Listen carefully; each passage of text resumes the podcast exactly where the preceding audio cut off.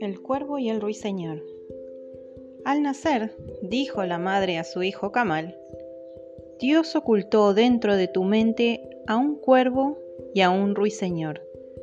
Ellos son la representación de tus malos y buenos pensamientos. Trata de no escuchar jamás los graznidos de tu cuervo mental. Escucha siempre la mirífica voz del ruiseñor. Mientras el cuervo sabe de carroñas y vive del temor, el ruiseñor, pletórico de alegría, canta y construye sagrados tejidos de alabanzas al Supremo. Huye de tu cuervo mental, hijo mío, y escucha solo las voces de tu celeste ruiseñor. Conocerás entonces el rostro de la perfecta alegría, porque quien oye las voces del cielo, al cielo direcciona sus pasos, llenándose de luz y bienaventuranza. Este es un cuento extraído del libro Cuentos para el Alma de Ada Albrecht.